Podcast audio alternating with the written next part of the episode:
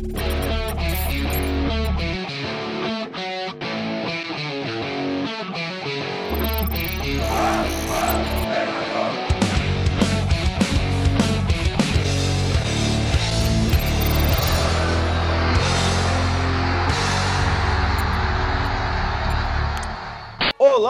torcedores e torcedoras do Operário Ferroviário, sejam bem-vindos ao nosso podcast de Boteco número 003. Então, hoje temos um convidado especial nesse podcast que vai participar simultaneamente da nossa conversa, o Dr. Ângelo Decol Defino, um dos maiores historiadores do Operário Ferroviário. Né? Então, seja bem-vindo aí, doutor. Obrigado por aceitar o nosso convite e estar presente no nosso podcast de Boteco. Eu que agradeço, Diego, JP, professor Hélio, Jean, Thiago. Nesse momento que uma nuvem carregada está pairando sobre a nossa nosso planeta aí, a gente poder conversar um pouco do operário. Vocês não sabem a alegria que eu tenho. Eu estou trabalhando ainda, estou aí na linha de frente, estou trabalhando no consultório para atendendo a criançada, para evitar que as crianças tenham que ir no hospital, né, Diego? Porque as doenças continuam, né? O pessoal ainda tem apendicite, tem infecção urinária, tem crise de bronquite. Então a gente está lá trabalhando, atendendo o pessoal para não ter que ir para o hospital, para desafogar um pouco o hospital, os hospitais da nossa cidade. Então, está sendo uma alegria muito grande poder chegar aqui e passar esses momentos com vocês. Vocês estão me ajudando muito aí, só tenho a agradecer vocês. Maravilha, nós que agradecemos, né? Professor Hélio Carlos Delgado, seja bem-vindo aí, professor. Obrigado. Hoje é um, um abraço especial que eu sempre faço lá no Papo de Boteco, de tempos em tempos. Então, meu abraço especial hoje é para o Thiago Moro, que era do operário.com há muito tempo atrás. Estamos falando de história do operário, né? Então, no meu canal de vídeos, quase ninguém assistia, era um ou dois. Quando eu criei aquele vídeo lá do pessoal limpando o Germano Krieger, o o Thiago Moura colocou no Era.com, daí foi para mil visualizações. Daí que eu conheci o Thiago, quer dizer, demorei 100 anos para conhecer o Thiago. O meu braço vai pro, vai pro Thiago, pro JP, pro Diego Marçal, pro Jean, pro Thomas, pro Juneca, para os De Petris, pro Molina, pro Ronaldo, pro Abílio, pro Alessandro, pro Curadassi, parabéns, doutor, por tá na linha de frente aí. E também para, lógico, né, para TTF. Então esse é o meu abraço inicial para todos, pessoal aí. O professor está afim de abraçar o mundo hoje, né? Que beleza. Não, não, fica onde? JP, seja bem-vindo, JP. Olá, moçada. Prazer enorme estar com vocês mais uma vez. Olá, doutor. Obrigado por aceitar o convite de participar desse podcast nosso. E sempre é bom mesmo falar sobre o operário e é bom ouvir as histórias que o doutor tem aí. Um grande conhecedor da história do operário. É, vocês que estão nos escutando e acompanhem até o fim. Mais um programa que a gente preparou com bastante carinho para vocês e tentando levar algumas informações do nosso fantasma. E tem entrevista especial essa semana, JP? Essa semana eu iniciei uma série de, de entrevistas aí porque está se aproximando o aniversário do título paranaense de 2015, né? Já fazem cinco anos daquela conquista, então eu tô indo atrás de alguns atletas que fizeram parte daquela história. E hoje temos uma entrevista aí com o goleiro Jonathan, que hoje está lá em Portugal e nos atendeu rendeu e tem, ficou bem bacana a entrevista. Não percam.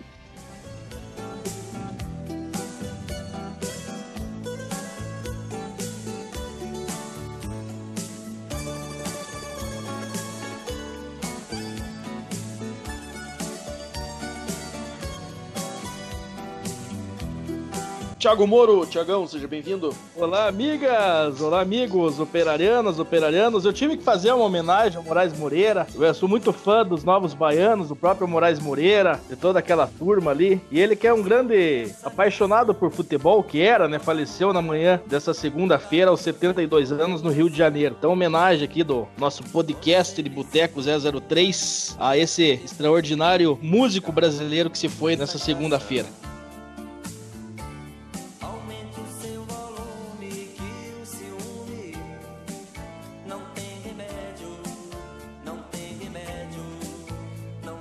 Obrigado por aceitar nosso programa, meu amigo Ângelo de Caldefino, participando aqui pela primeira vez nessa plataforma em áudio. Nosso líder âncora do programa, Diego Marçal, Jean Martins, João Paulo Rodrigues. E obrigado, professor Hélio Carlos Ogado, por me citar inicialmente aí na sua saudação inicial. Eu que sempre acompanhava seus vídeos e quando tive a oportunidade de divulgar, fizemos uma ótima parceria aí. Então vamos aí, esse papo de boteco de hoje promete ser um dos melhores nessa nova etapa aí da nossa ausência do mundo real aí da nossa do nosso estúdio. Saudade da nossa caverninha lá na, na Visconde de Mauá. Mas tamo aí. Jean Martin, seja bem-vindo. É, um abraço a todos, que bom ver o Dr. Ângelo aqui, né? Tem, tem, uns amigos nossos que falam que eu sou puxa-saco dele, eu não sou pouco puxa-saco dele. Então puxa-saco dele que eu fui uma semana antes do livro dele, pra, pra, pra querer o livro já, lá no shopping. Acampou lá, acampou, Acampei lugar, lá. Igual, igual o fã do Justin Bieber. Bem isso mesmo, que bacana tê-lo de volta conosco aí no programa. Um abraço a todos, eu não aguento mais ver reprise de jogo, eu não aguento mais ver live de sertanejo. Eu não aguento mais nada, eu quero a minha vida de volta, eu quero ver o operário, moçada. Meu Deus do céu. Ainda bem que tem vocês na minha vida para me distrair um pouco. Muito bem, então apresentados os nossos membros desse podcast número 003. Tiagão, passe para nós aí os nossos apanhadores culturais. A Salvare Centro Médico Veterinário, Integral Consultoria Contábil, Engenho 227 Cachaçaria, Serve Tintas, quem dá o tom é a Serve Tintas, Supermercado Super Cipa, com duas lojas na cidade de Ponta Grossa, Gemade Madicompen, a Special Dog e a Ok Beer Cervejaria. Então vamos lá, vamos começar o nosso papo aqui hoje com esta presença ilustre no nosso programa, o Dr. Ângelo, né, que tem muita história para nos contar. E eu já quero começar a pegar um gancho aí, porque ontem foi domingo de Páscoa, né? Páscoa lembra chocolate e chocolates lembram goleadas, né? Então o doutor, mais do que ninguém, pode relembrar para nós aí de algumas goleadas históricas. Podendo começar até, não sei se quiser começar ou citar ela durante a tua fala aí, mas do, das goleadas aí do título de 2015, né? Tivemos alguma naquele ano de 2015, doutor? Você lembra ou não? 2015 tivemos um 5 a 1 no Prudentópolis. E Joel, o nosso glorioso Joel aqui, era o técnico, inclusive caiu no dia seguinte. na segunda-feira estava lá na agência do trabalhador. Foi dito isso, inclusive, para ele, ficou muito feliz com a torcida. Mas a gente ganhou de 5 a 1 lá do, do Prudentópolis, foi o placar mais elástico que nós tivemos em 2015. E apesar que aquele agregado ali, né, vamos fazer aquele sistema europeu, já que eles querem mudar o calendário para o calendário europeu, no agregado das finais foi 5 a 0 no Curitiba e é uma baita goleada também. É uma baita goleada.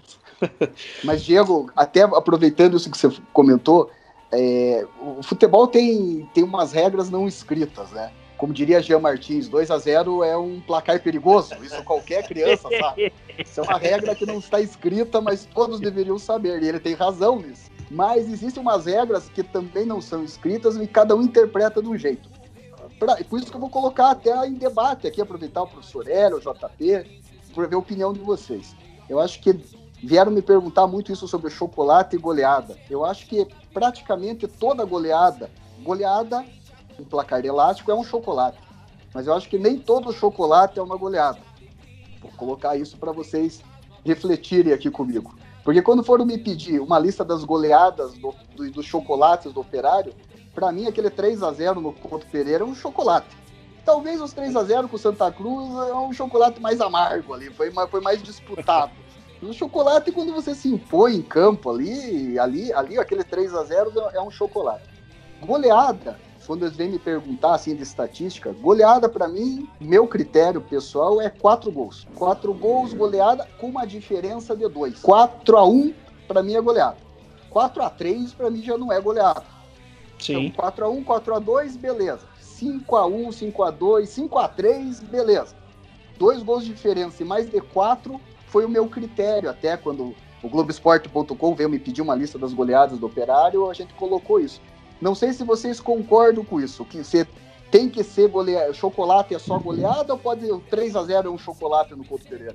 É, seguindo esse raciocínio do doutor aí, eu também considero um chocolate o 3 a 0 contra o Paraná nas quartas, final de, quartas finais de 2015 aqui, que o Operário sobrou para cima do Paraná no jogo de volta aqui no Germano Krieg. Sim, porque o Paraná Clube teve um gol anulado e o Coxa também teve um gol que foi mal anulado também. Chocolates existiram vários, né? Como o doutor disse, que é quando o time se impõe, né? Então, por exemplo, essa final aí do Operário contra o Coxa em 2015 foi um chocolate do Operário para cima do Coxa, né? O JP lembrou muito bem, eu gosto muito daquele jogo do, do, dos 3 a 0 contra o Paraná. Eu acho que ali começou um pouquinho antes, até ali é dia 8, né? Dia 8 de abril de 2015, né? Foi na foi no meio da semana, no sábado anterior, foi o sábado de Páscoa, que a gente fez o jogo lá em Curitiba. Acho que ali Exato. começa o mês louco, né? eu acho que é o mês mais louco da história do Operário. E, muita, até o pessoal do Globoesporte.com me questionando isso, do, né, dos títulos brasileiros, dos títulos paranaenses. Eu acho que não é pelo ineditismo, assim, é inédito o título paranaense, né, a gente não tinha vivido aquilo. Eu acho que é pelas rivalidades e, a, e, o grau daqueles adversários também, né? O Paraná Clube e o Curitiba na sequência. Então, tudo aquele é o mês mais louco que a gente teve, porque por mais que no, nos brasileiros a gente também entrou numa quartas de final, semifinais e finais, ali no, ali no Paranaense a gente precisava ganhar aquela quartas de final do Paraná para conseguir a vaga para a Série D e o calendário. Então a gente começa lá no, em Curitiba, naquele empate com o Paraná Clube, e que o Julinho entra, dá uma batida forte, o Marcos rebate a bola, o Juba isola e o Rossi vai expulso, que eu, que eu e Jean Martins consideramos a maior contribuição de Rossi para o operário ferroviário em todos os tempos. Ele ter sido expulso naquele jogo lá em, contra o Paraná Clube. Ele não jogou o jogo da volta, não jogou nada lá e também não ia jogar aqui. E aqui, aquele 3 a 0 foi um absurdo que o Operário, o Operário jogou. O Operário sobrou em campo absurdamente. Você assistindo depois os jogos com o Curitiba, você vê uma imposição tática e técnica mesmo do Operário muito grande. Você vê com, né, com mais calma. Mas aqueles 3 a 0 até na, na, loucura ali, você via como o Operário arrebentou com aquele jogo de 3 a 0 né? Aquele gol no final ali, o gol tem o, o, é o gol do Juba no começo, daí no segundo tempo o Rui naquela falta ensaiada ali, que parece um gol de falta praticamente. E o Pedrinho, né? Eu, eu adoro aquele gol do Pedrinho. O Pedrinho é um menino que batia bumbo na trem fantasma, um torcedor como a gente. A, a bola vem pela direita, é passado, o Douglas passa de calcanhar pro Pedrinho, o Pedrinho joga lá no cantinho do baita daquele goleiro Marcos, que fez a gente sofrer várias vezes antes. Nós pegamos o Marcos, que não sei sofrer contra o Paraná, e depois pegamos é, o, o, goleiro do Foz do Iguaçu também, que contra as várias vezes contra o Edson Bastos, Edson... cansou de fazer a gente sofrer quando jogava no Curitiba. A gente cansou de, de, de, de jogo que empatou, que perdemos de 1x0, que podia ter ganho. Aquele homem pegava tudo. Aquele jogo contra o Paraná ali foi bem o, o início de toda a caminhada, né? Ali a gente se empolgou, a gente começou a correr atrás das campanhas, os vídeos que o Diego editava. Ali deixou nós num, num gás tão grande para ir para cima que a gente foi junto com o time, fomos no embalo do time e foi bem legal, é muito bom lembrar daquilo. Até aquela época a gente tinha que falar muito de 61, né? A gente não tinha nada para ganho ainda, né? Depois daquilo mudou completamente. Pois é, o professor tá lembrando aí até de 61, né? Aí a gente tem, falando, deixando um pouco a questão do chocolate do lado, mas falando de goleadas, então, né? Aí temos o top 5 das goleadas do Operário em jogos oficiais, né? E o interessante é que algumas dessas goleadas também vieram, são bem recentes, né? Então são de 2016, por exemplo, na, na taça FPF, que é a nossa maior goleada da história. O doutor pode confirmar para mim aí que seria um 9 a 0 do Operário sobre a portuguesa londrinense. É isso mesmo, doutor? É, ou seja, uma das explicações até, Diego, da torcida do Operário ser tão chata, ser uma torcida crica, é uma, porque uma, ah, por incrível que pareça, fazendo o paradoxo aí com o que o, professor Hélio falou de 61, a torcida do Operário é uma torcida acostumada a ganhar. É uma torcida acostumada a ser campeã desde lá de trás. Mas como assim? Não, como assim que o Operário foi jogar o Paranaense mesmo, com todos os times do estado, a partir de 1954. Antes o Operário jogava a Liga dos Campos Gerais, que era o torneio do interior, e daí disputava os títulos com o time da capital. Por isso que o Operário é vice-campeão antes de, de, de 54. Mas isso, de 1917, que é o primeiro campeonato, até 53, foram jogados, Diego, 32 edições da Liga Regional. Das 32, sabe quantos operários ele ganha? 23. E naquela época ainda existia mais uma situação. Existia o torneio início, no começo da temporada, como o próprio nome diz, e o torneio de encerramento no ano. Nos nove anos que o Operário não foi campeão do torneio, do, do campeonato, o Operário em cinco vezes ou ganhou de abertura ou ganhou de clausura. Conclusão, em 32 anos o Operário só não foi campeão em quatro. Então o vô da gente quando reclama do time, ele tem por onde. Ele não é chato, ele acostumou a ver o operário moer a concorrência. Moer. De Operário entra em 54 no profissional, porque o Guarani entrou em 53, o, o, tinha um acordo de ninguém entrar. E o Guarani aceitou, Operário em 54 já aceitou também. E Guarani e Operário começam a brigar ali e fazem grandes campanhas. O Guarani em 56 é vice-campeão paranaense. O Operário em 58, já dois anos depois, é vice-campeão paranaense, né, jogando com, com, o estádio, com o estado inteiro. O Operário em 61 é campeão da Zona Sul do Paraná. E eles vão disputando. Ali sim, a, o Peguá no profissionalismo, né? Mas então a torcida do Operário vem dessa cobrança excessiva e chata. O vô da gente cobrava, depois o pai da gente cobrava. Desde uns anos pra cá não tinha muito o que comemorar mesmo. Mas a gente começa a entender por que, que os velhinhos que estão lá, eles cresceram vendo um time muito vencedor. Então o Operário, como é de 1912, ele tem goleada desde o começo. A maior goleada do Operário, então o Operário seria contra o Cruzeiro, que era, foi um time daqui de Ponta Grossa que jogou a Liga em 53, ele até jogou, então é uma goleada que dá para dizer até no profissionalismo mesmo. 15 a 0. Então a maior goleada do Operário é um 15 a 0 no Cruzeiro aqui de Ponta Grossa. Fora isso, colocando mais para a parte mais profissional, os tempos modernos agora, a gente tem o 9 a 0 contra a Portuguesa Londrinense, bem lembrado por você na taça Federação Paulista de Futebol, Paranaense de Futebol, Paulista ainda não, foi Opa, Londrina, não. mas não é Paulista. Foi Londrina? foi Londrina, mas não é Paulista. Foi, foi o jogo foi Londrina. Por isso que eu me confundi, porque o jogo foi Londrina, não foi no Germano Grilo. Sul de São Paulo. Tivemos um 8 a 1 aí no Maringá e Guatemi. Daí o 7 a 0 aqui contra o Cascavel e da decisão da segunda divisão aqui de 2018. É, daí tivemos ainda, assim, fora daquela lista, Diego, que, que saiu no Globo Esporte, tivemos um 7x1 no Arapongas em 67, um 7x3 no Foz do Iguaçu em 93 do saudoso Aurife, 6x0 na Platinense em 90 e um mais recente fora de casa, a gente gosta de golear fora de casa também, 6x0 na Linense. Esse Diego Marçal lembrará com carinho, Copa Action, quando o Operário foi campeão da gloriosa Copa Action. Gol de... Pedrinho fez gol de falta nesse jogo, lá em Linz. 6 a 0 na Linense no finalzinho de 2012. Era o primeiro título da gloriosa gestão da LA Esportes, primeiro e único. Alessandro Krieger em prantos nesse jogo pelo gol de falta do Pedrinho, né? Operário e Guarani, né, que é o nosso maior clássico, nós temos dois 8 a 1 em 38 e em 46. Nós temos duas goleadas, de, são os maiores placares do, do de 8 a 1. Mas uma pergunta que deixarei até para o professor responder agora também, ele que já veio lá de 1912 também, qual seria o adversário que ele acha que levou mais goleadas do operário ferroviário ao longo dessa estrada florida? Não lembro. Mas olha, é um adversário que traz batata sempre. Irati? O Irati é de 1914. Em 1916 ele faz o primeiro jogo contra o Operário, 8 a 0. E o último jogo do Irati contra o Operário foi em 2018, 5 a 0. O Operário tem 8 a 0, 5 a 0, outro 8 a 0, 5 a 2, 7 a 3, 5 a 2, 5 a 2, 5 a 1, 4 a 0, 4 a 2, 4 a 1, 5 a 0, 5 a 0.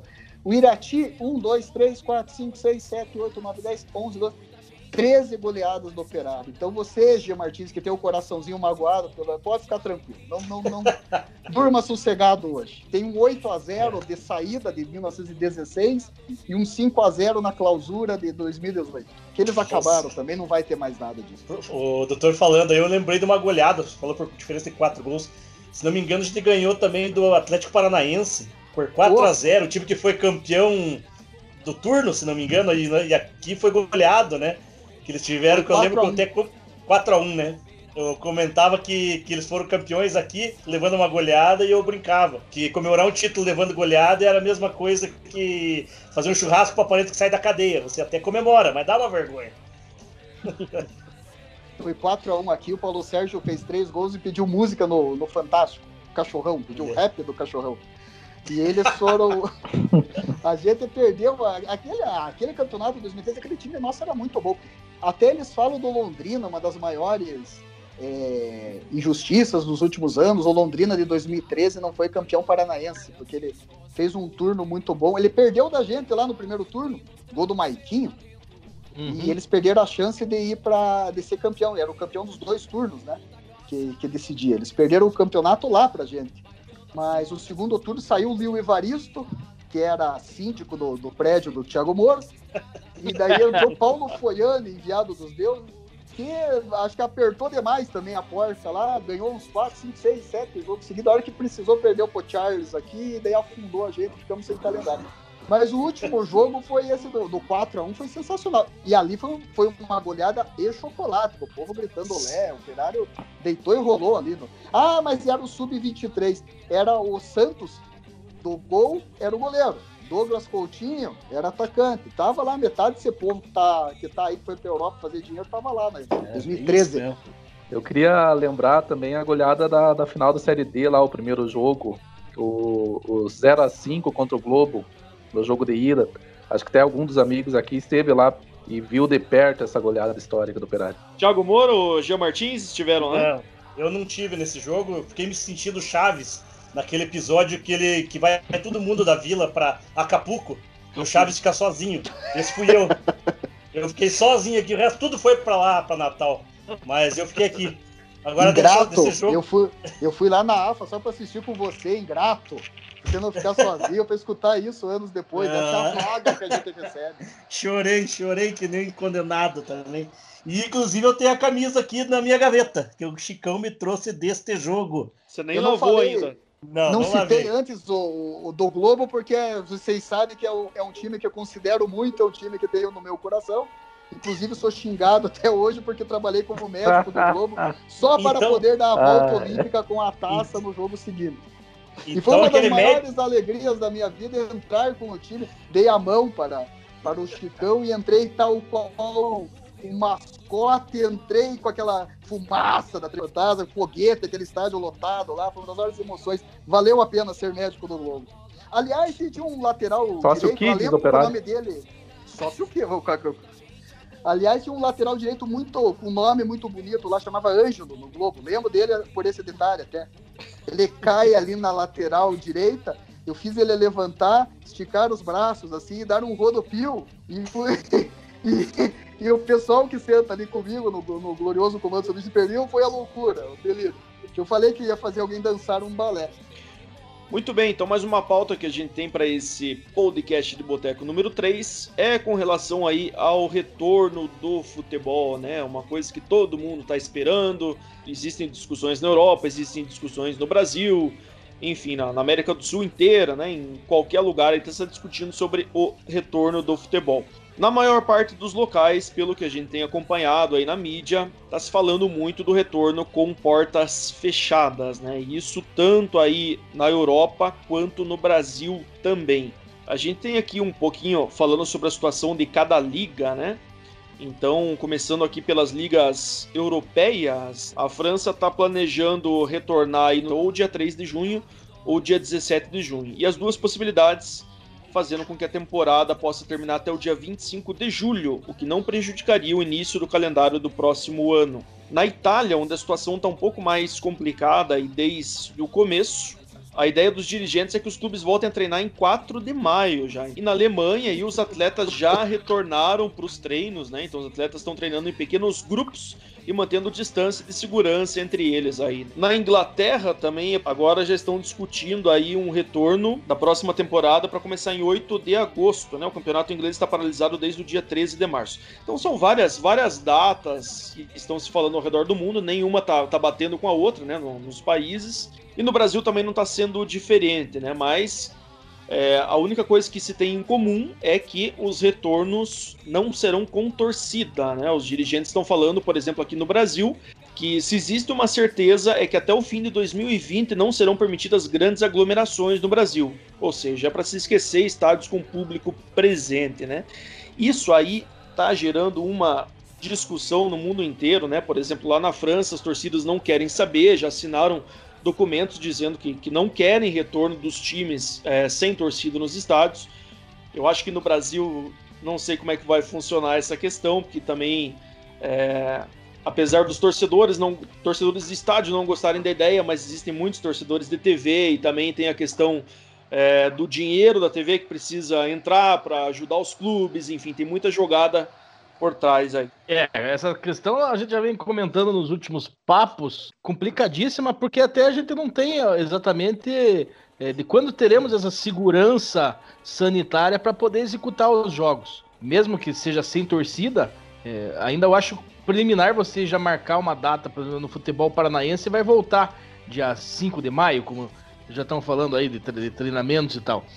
Na Alemanha já, o povo já vem treinando e na Europa em si em quase todos os países, as torcidas já vêm se mobilizando pelas questões de reclamar aí de que o futebol é feito exatamente para elas e não apenas para o, os clubes em si. Então, o, o fato de que se o estádio está fechado, o objetivo é, principal do futebol, que é ter torcedores, estaria inviabilizado. Então, é uma polêmica generalizada aí e eu não sei como é que vamos fazer. Na própria Champions League, que é um dos principais torneios do mundo, já estão falando que, em vez do mata-mata serem dois jogos, como estava previsto, é, já estão pensando em fazer apenas um jogo. E na própria Inglaterra, fazer o final do campeonato inteiro em apenas dois estádios que estariam liberados, que era o Wembley e, se não me engano, o outro do Arsenal. Então, o, todos os jogos nesses dois estádios aí para facilitar a questão sanitária e tal. Então, muita coisa ainda vai, vai acontecer aí nesse, nessa confusão aí para nós saber quando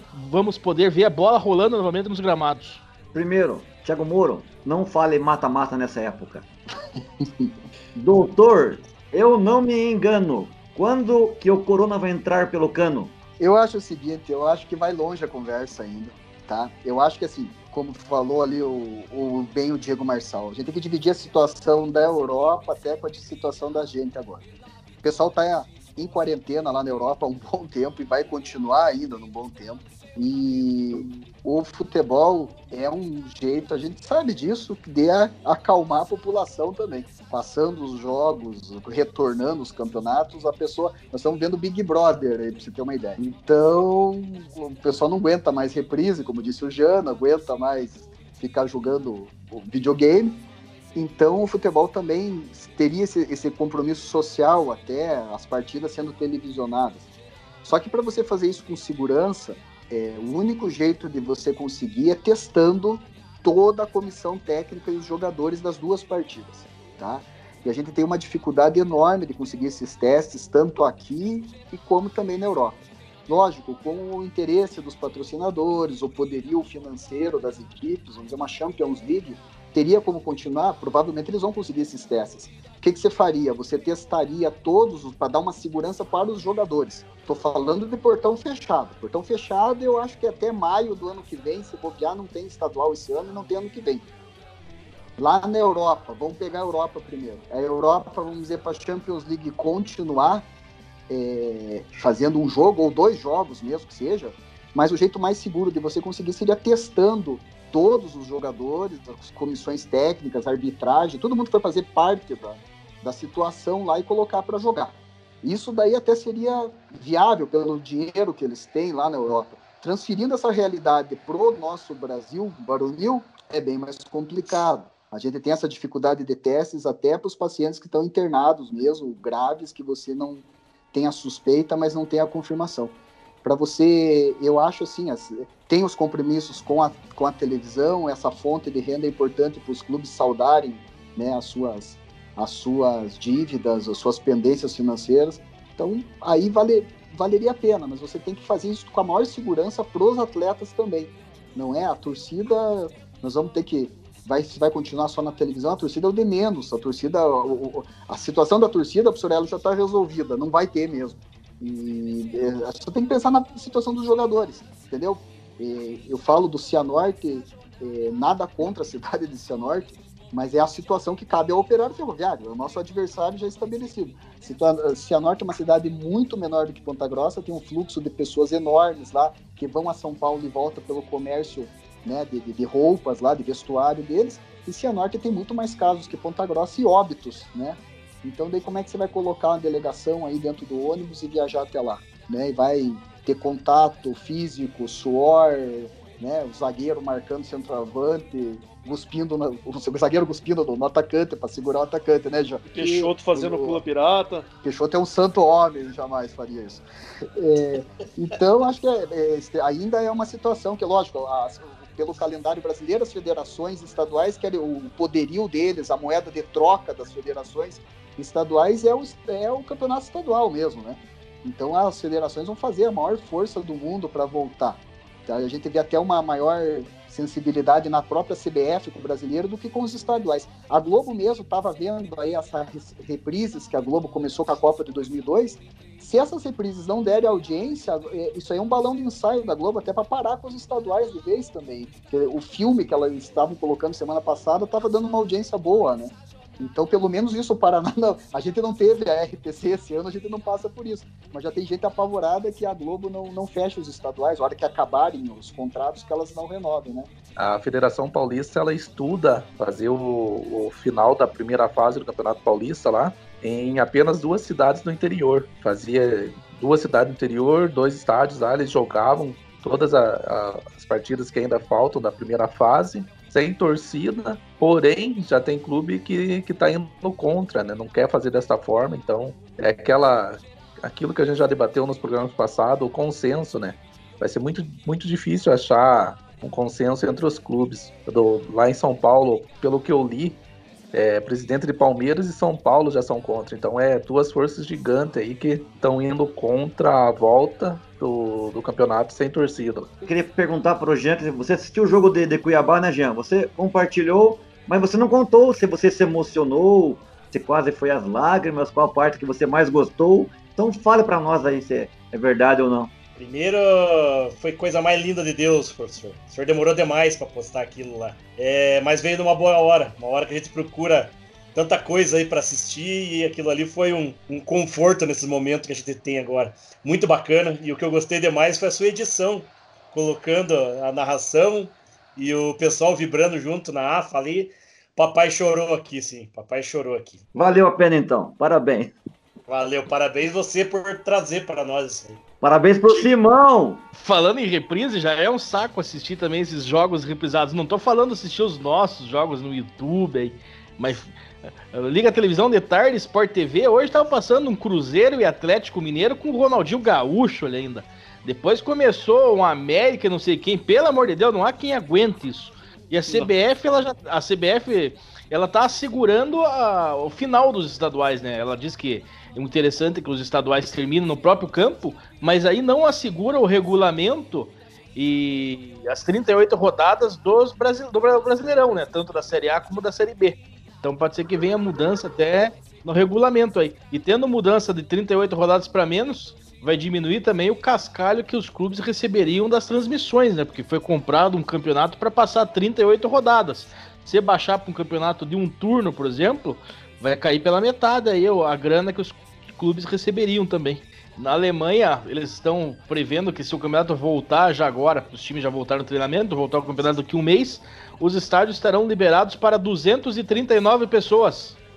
Nossa. Se imagine um estádio como o do Borussia Dortmund, por exemplo, que cabe 90 mil pessoas, vão poder colocar 232. Vamos puxar para nossa realidade, vamos liberar o Germano Krieger uh, adaptando para cá, seria mais ou menos uns 25 torcedores. Quem que seriam os escolhidos para estar tá lá no estádio? Vocês eu não sei, mas eu vou de médico. Se vir o Globo, eu vou de médico no Globo. Sócios em dia e ainda teríamos com 25 torcedores no estádio mais do que o Londrina leva o ano inteiro ainda. Então, eu, eu, eu, entro por cota para eu entro por cota para deficiente. Ah, esse final de semana teve uma, uma reportagem no Estadão eles fazem um levantamento aí das receitas do, do, dos clubes no Brasil e eles usam, é, tanto como bilheteria como sócio torcedor, e eles usam alguns exemplos de clubes ali. Eles citam Flamengo, Grêmio, Inter, que tem o, o sócio torcedor lá, são, o programa é bem, bem reconhecido. E eles também fazem é, referência ao operário ali, até o, o Ferpa, ele, ele faz uma fala nessa reportagem ali isso mostra que, a nível do Brasil, o programa Sócio Torcedor do Operário está tá sendo reconhecido. Então vamos repassar os nossos apoiadores culturais do nosso podcast do Boteco, por favor, Thiago Moro. Ok Beer, Cervejaria, a Special Dog, Gemade Madecompen, Supermercado Super Cipa, Serve Tintas, quem dá o tom é a Serve Tintas, o Engenho 227 Cachaçaria, Integral Consultoria Contábil e a Salvares Centro Médico Veterinário são as empresas apoiadoras da Associação Avante Fantasma e deste programa Podcast de Boteco. Muito bem, então essa semana tivemos uma entrevista especial também, né? O nosso amigo JP conseguiu conversar com o Jonathan, o goleirão aí do nosso título paranaense, né? E a gente vai repassar na íntegra essa entrevista para vocês. Olá, Jonathan. Primeiramente, obrigado por atender nós, o Papo de Boteco. E hoje a gente inicia uma série de entrevistas com jogadores importantes naquela conquista do, do título paranaense de 2015, título que está fazendo cinco anos. Então a gente está iniciando com você essa série de, de entrevistas. Então, o que eu queria saber de você e como que surgiu o convite para você vir para Operário em 2015 e qual a importância que teve sua passagem aqui no Fantasma para o seu futuro profissional.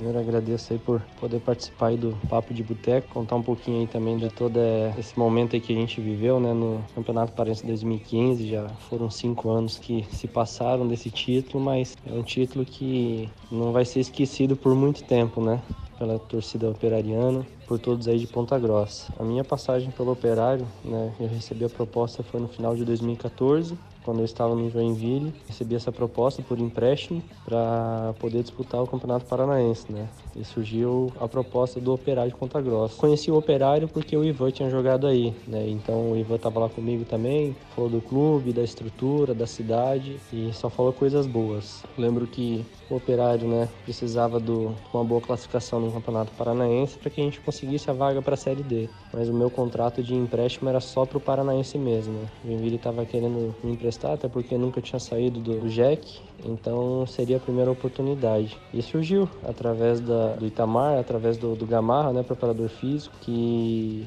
me indicaram né, pro, pro Operário. O título do Operário para mim, João, né, individualmente assim, na minha parte profissional, foi aonde eu cresci na minha vida profissional, né? Foi aonde eu comecei a aparecer para o futebol nacional e teve uma valorização muito grande na minha vida profissional. Uh, é algo assim que eu não imaginava, né? E claro que você entra numa competição, você entra sempre com o objetivo de tentar ser campeão, né? De poder fazer história pelo clube, mas no começo muitos não acreditavam na gente, né? Até porque quando eu acompanhava o Globo Esporte, as notícias aí do, do Paraná, o Operário era um dos candidatos a ser rebaixado. Mas graças a Deus a gente né, foi conseguindo aos poucos, com muito trabalho, muito empenho de toda a nossa equipe. E a gente conseguiu esse título inédito, né? Quando a gente já conseguiu a vaga para a Série D, já foi uma grande alegria. Então a gente falou assim, a gente conseguiu chegar até aqui, por que não sonhar com o título, né? E graças a Deus a gente conseguiu esse título. Foi muito bom para mim, muito bom para meus companheiros, bom para o clube, muito bom para a cidade também de Ponta Grossa que estava precisando, né? até porque o torcedor operariano, torcedor apaixonado pelo clube e a gente sabe o amor que os torcedores têm por esse clube, né? Então graças a Deus que a gente conseguiu a partir dali colocar o Operário na, na elite nacional do, do, do Brasil, é, do Paraná, e todos começaram a conhecer né, o Operário. E hoje poder ver o Operário né, na Série B fazendo boas campanhas, para mim isso me enche de orgulho, de poder saber que eu pude fazer parte dessa história também. Né. Muita gente lembra de você pelo aquele seu gol contra o Nacional de Rolândia, teve uma repercussão enorme, uma repercussão a nível mundial. Queria que você comentasse o que, que você lembra daquela passagem. Ah, sobre o gol, é muito engraçado porque muita gente me conhece mais pelo gol do que pelas minhas atuações. É incrível, mas até esses tempos, eh, se não me engano, foi mês passado, eu postei no meu Instagram, né, um TBT e foi do desse gol. E aqui em Portugal, muitos jogadores, né, me, me falavam, falando, João, não sabia que você tinha feito esse gol. Pô, que gol é esse? Nunca mais vai fazer um gol desse.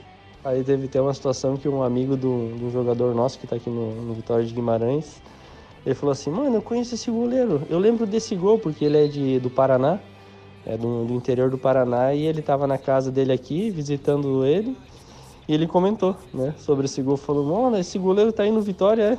Ele falou, é, tá aqui no Vitória comigo. Eu falei, caramba, eu lembro desse gol, aí eu tava assistindo esse jogo, foi lá em Rolândia, né? E esse gol me ajudou muito, repercutiu muito também no Brasil, no exterior, que é um gol que é, não sai com frequência, né? Um gol que é difícil fazer, sinceramente, né? Eu até hoje não, não sei como é que eu consegui fazer esse gol. mas esse gol me ajudou muito na minha vida profissional. A defesa do Operário em 2015 foi um ponto fortíssimo, principalmente na fase final do estadual, levando apenas um gol nos últimos seis jogos.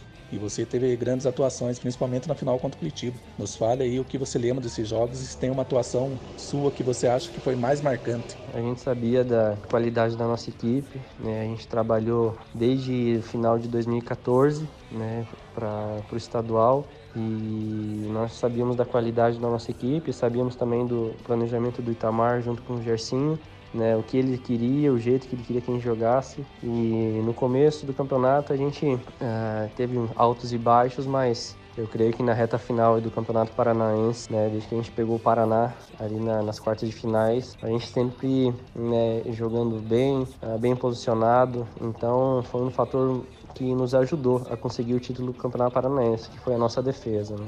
E bom que eu pude fazer a minha parte, né? A gente sempre fala que não é só o goleiro, mas é o goleiro e mais 10 ali em campo, né? Que são um sistema defensivo e também um sistema ofensivo, né? Eu acho que futebol é isso, é um conjunto de jogadores que fazendo a sua parte as coisas vão dando certo. Mas graças a Deus pude fazer bons jogos e um jogo assim que um jogo que ficou muito marcante para mim foi nas quartas de finais lá no Couto Pereira, onde foi o mando do Paraná Clube a gente empatou o jogo no 0 a 0 né? Ali foi um dos, um dos grandes jogos assim que eu fiz pela vestindo a camisa do Operário. Ah, e sem falar também da, da final, né? Algo muito emocionante, a gente nosso primeiro jogo em Ponta Grossa contra o Curitiba, a gente precisando fazer um bom resultado, porque sabíamos que o confronto final seria lá no Couto Pereira contra eles, né?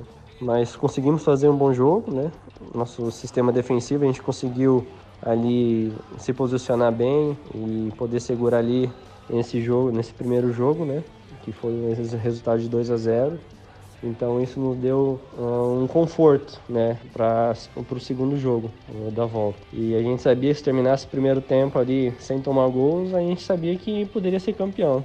Então conseguimos uh, fazer os gols e conseguimos levar o Operário ao primeiro título paranaense. Essa final foi um jogo muito emocionante do jeito que foi, é, fora de casa, com um grande adversário. E depois a volta para Ponta Grossa também, comemorar com nossos torcedores lá no, no estádio em Ponta Grossa. Foi uma alegria muito grande. Embaixo de chuva, caiu uma chuva aquela noite que, olha, foi incrível. Mas foi uma sensação muito bonita e algo que está marcado até hoje assim na minha vida e vai ficar por muito tempo marcado. Obrigado novamente por nos atender. Deixo aqui o espaço para você falar um pouco daquele grupo campeão de 2015 e também deixar uma mensagem para o torcedor operariano que sempre está te acompanhando. A gente teve um grupo onde o maior ponto forte da nossa equipe foi de saber que era possível, de acreditar e a união também que a gente tinha tanto dentro de campo como fora de campo. O Itamar, junto com o Gersinho Gamarra, sempre enfatizou isso, de que a gente deveria jogar como família, se dedicar um pelo outro.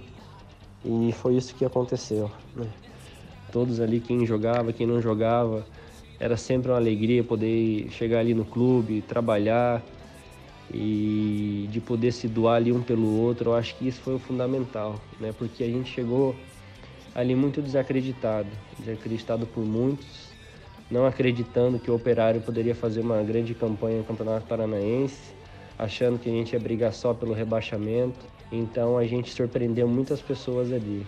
É algo que vai ser inesquecível para mim. Como eu já falei, é, sinto muito orgulho de ter vestido essa camisa do Operário, de poder ter feito parte dessa história né, do Operário e depois eu, eu fui sempre acompanhando, campeão da Série D, campeão da, da Série C, hoje está na Série B, fazendo bons jogos, quase subiu para a Série A, então a gente vê o quanto que o operário tem crescido, né? E vai crescer muito, eu tenho certeza disso, porque a cidade é apaixonada por esse clube, né? O torcedor é apaixonado por esse clube e eu fico feliz né, de poder ter contribuído e de poder ter vestido essa camisa.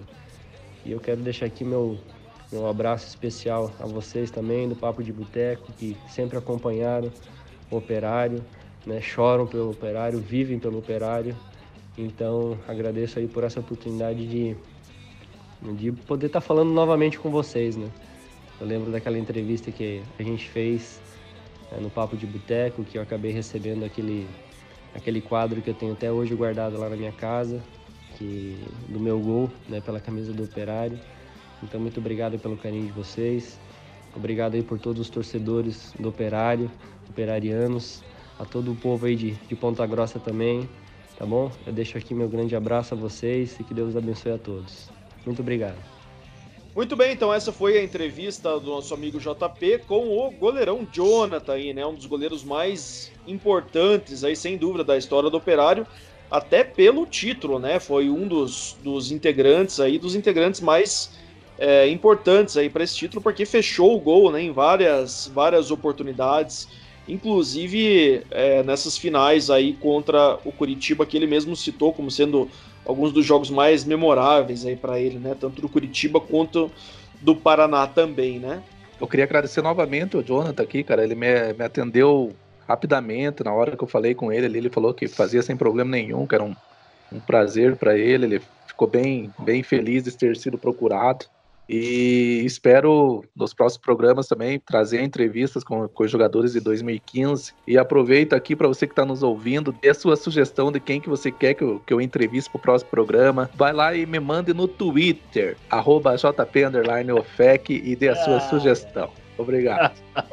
Eu quero sugerir todos os jogadores, a comissão técnica e agradecer vocês de novo. Olha, o trabalho do JP e, lógico, estendendo a vocês aí, sensacional. Eu acho que isso é uma.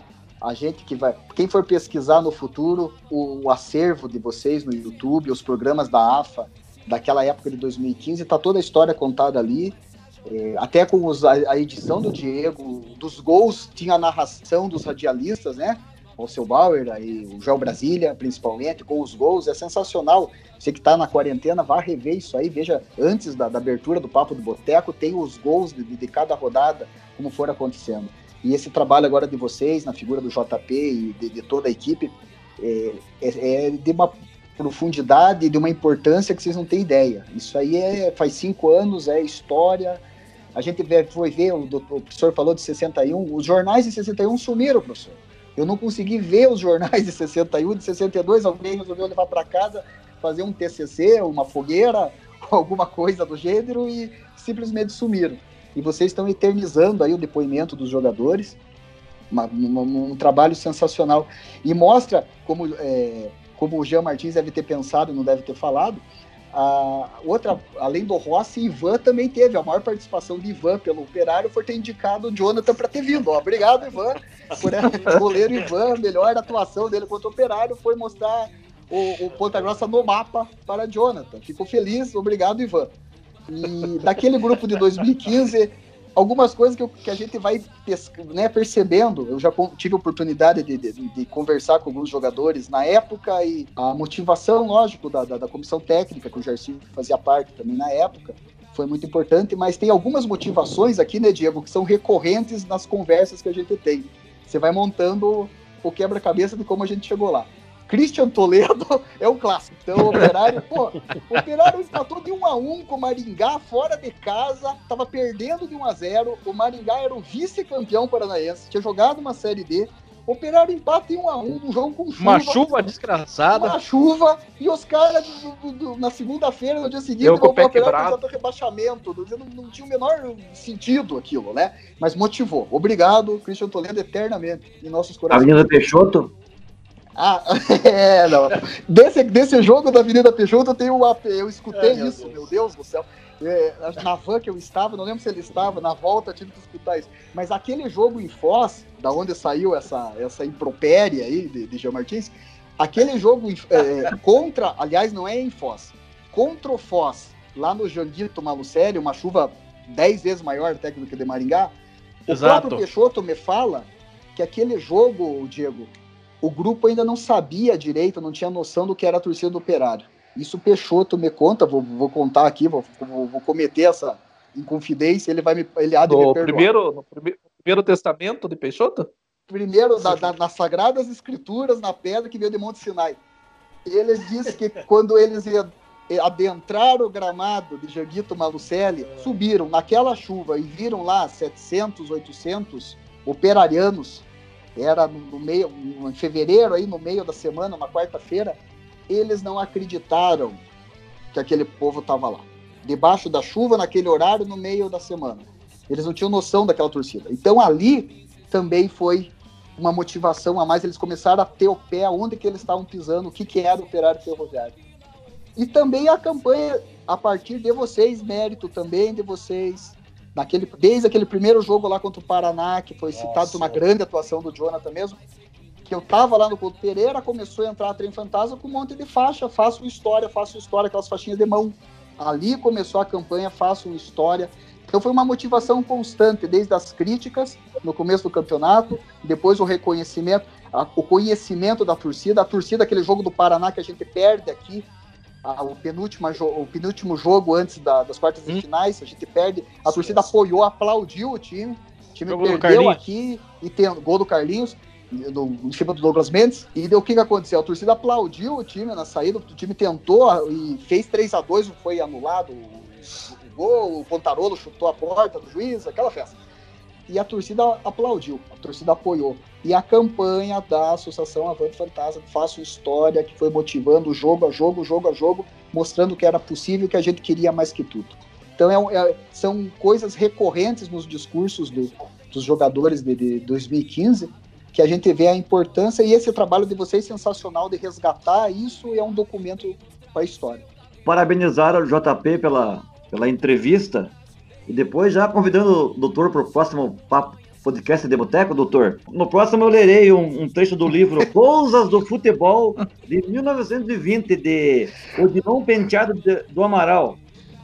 Muito bem, pessoal. Então esse foi o nosso podcast de Boteco número 003. Eu vou fazer as considerações finais aqui com os nossos amigos agradecendo mais uma vez, né, começando por ele aqui, o Dr. Ângelo de Codefino, né, que sempre engrandece aí o nosso tanto Papo de Boteco quanto podcast de Boteco agora com as suas participações sempre grandiosas aí com muita informação, né, muita coisa bacana, coisa histórica aí. Quero que, que o doutor faça sua despedida aí também. Pode fazer sua indicação cultural para o pessoal aí para ajudar a passar essa quarentena aí de forma mais agradável, né? Agradecer mais uma vez a vocês o convite. Acho que é extremamente importante nesse horário. A gente tá junto. Espero que quem esteja ouvindo a gente tenha se divertido tanto quanto me diverti. Agradeço demais. Mandar um abraço pro Jonathan lá em Portugal. Eu tô com o Simão lá, a Sofia também, que o Simão sempre escuta vocês. A Sofia é minha paciente lá, filhinha do Simão também está em Portugal, eles estão em quarentena, que o Jonathan passe bem por, por esse momento, o Simão e a família dele também. Agradecer vocês demais. A dica cultural, eu vou deixar, vou manter o canal da AFA do YouTube. Vocês que não vejam só os vídeos recentes, volte essa campanha de 2015, se você estiver me ouvindo, volte a campanha nos jogos, escute as narrações, vejam os gols, os, é, a partir ali do, do, do, Paraná Clube, então assista os programas, o pré, a, a, os pré-programas antes das finais, o pós, é uma viagem no tempo. Canal do professor Delgado também, tem um jogo que eu viro e mexo assisto lá, professor, que é o Espírito Santo 0, Operário 1 um, e a decisão dos pênaltis é o do Curitiba, os dois, o do Paraná Clube, dos 3 a 0 São jogos que a gente trocaria muita coisa para poder voltar lá e assistir de novo. Agradecer demais vocês, pedir desculpa pela minha voz, infelizmente não tem vídeo, no vídeo seria bem melhor a minha imagem, mas a voz é isso aí mesmo. Só. Tá ótimo, doutor. A sua voz é inconfundível, né? A gente escuta a sua voz já sabe que é você mesmo que tá falando. Aí. Suas considerações aí, Jean. Bom, galera, obrigado a todos aí que que tiveram a paciência de nos ouvir aí. É, ter o, o Dr. Ângelo aqui conosco sempre enriquece o papo, né? É legal. O homem tem uma, um HD é. na cabeça que, meu Deus do céu, não sei como é que ele pode lembrar de tanta coisa. É bacana, bacana o entrevista do Jonathan. O Jonathan passou por um momento difícil aí há pouco tempo, quebrou o braço, tava meio fora, agora, agora tá retornando, né? Então eu falei com ele até no domingo, 3 horas da manhã, eu tava assistindo a reprise do jogo de, de 2015. E eu não lembrava do final do jogo, onde ele tava. Que o Wellington, o Wellington Paulista, Paulista. Deixa, o, é, deixa o cotovelo na, no nariz dele lá e acaba cortando o rosto dele. E ele termina o jogo com, com uma. Parecia um ninja, cara faixa vem atravessando a cabeça inteira. Nunca tinha visto alguém fazer uma, uma taxa daque, uma, uma, faixa daquela. E eu printei a tela e mandei para ele. Ele deu risada, lembrou do, dos momentos. Então, é coisas que ficam marcantes pra gente aí. E é muito legal. A minha dica é uma dica meio pesadinha. É na Netflix. Barra Brava. É, conta um pouquinho das, vitórias argentinas, até é bacana. O nome do time é Ferroviários, mas se você vê pelo lado bom do negócio ali, mostra muito os bastidores das, das torcidas argentinas, né? Mas ver como eles defendem o bairro, como eles defendem o time, defendem as cores do time deles. Então é uma coisa bacana. Então vale a pena assistir ali. É meu pesadinho, mas um abraço a todos vocês aí. Boa semana, galera. Thiago Moro. Isso aí, galera. Programa sensacional de hoje. Adoro essas entrevistas para escutar é, coisas, histórias, pessoas que reconhecem uh, onde estiveram e tal. Isso é muito bacana. Agradecer mais uma vez a presença do nosso amigo Ângelo de Fino. Muito bacana a presença. Sempre convidado, Ângelo nesse podcast aí para estar tá participando conosco aí. Agradecer aos amigos da JP pelo por ter ido atrás aí do, do entrevistado, conseguir a entrevista rapidamente. No meu amigo professor Hélio Carlos Delgado, Jean Martins, aquele abraço, boa semana a todos. E minha recomendação é um filme, um filme que eu assisti neste, nessa última sexta-feira santa chamada Joias Brutas, com Adam Sandler, que é um ator que inclusive eu nunca fui com a cara dele pois eu odeio filmes de comédia, né? Então, como era um filme que não era de comédia, era um policial suspense com humor negro, eu resolvi assistir. E me surpreendi, um filme muito interessante, louco, bem louco mesmo. Participação especial do Kevin Garnett, para quem não sabe quem é o Kevin Garnett, é um dos astros da NBA, foi campeão pela seleção dos Estados Unidos em Sydney em 2000 e campeão pelo timaço do Boston Celtics de 2008, né, junto com Paul Pierce, Ray Allen, Rajon Rondo, Perkins, enfim, aquele timaço histórico que meteu o bucha naquele timeco do Los Angeles Lakers em 2008. Vale a pena assistir esse filme, Joias Brutas, tá na Netflix e em outros dispositivos aí também para vocês acompanharem um filme novo, recente aí, lançado em dezembro de 2019. Então não tem nenhum ano que está rodando aí ainda. Surpreendente, um filme surpreendente. Fica essa minha indicação aí. JP.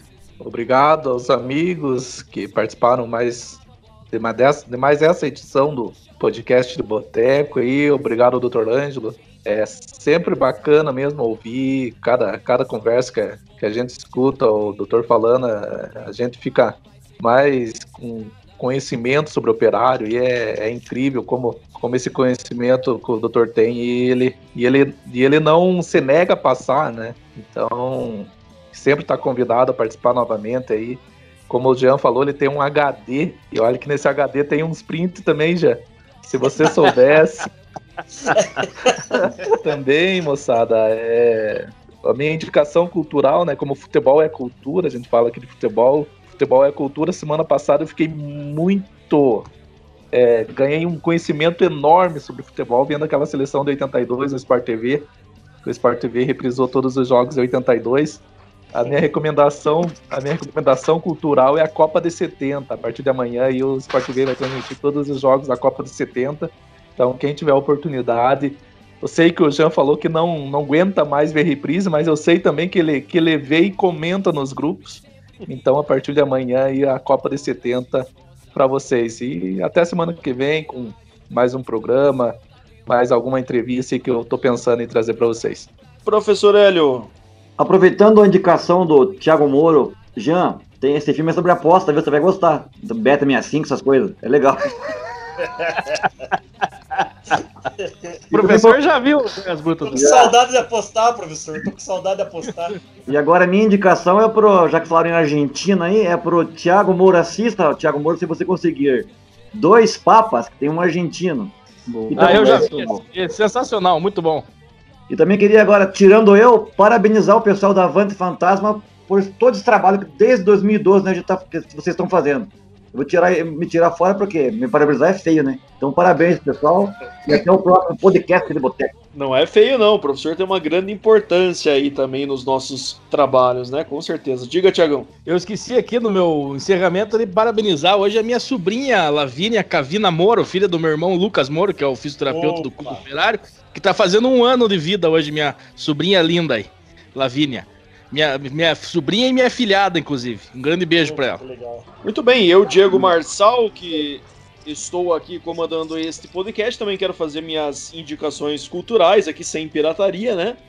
É, já que o professor Hélio citou aí os argentinos, também vou citar aqui os mexicanos, né? Para quem gosta do povo mexicano, são dois filmes é, com temática mexicana aí, né? Eu quero indicar o Fronteira de 2014, que é com um grande ator aí, o Micael Penha, é, sobre um mexicano que está atravessando a fronteira ilegalmente e é considerado o principal suspeito por um assassinato. Um filme muito bom.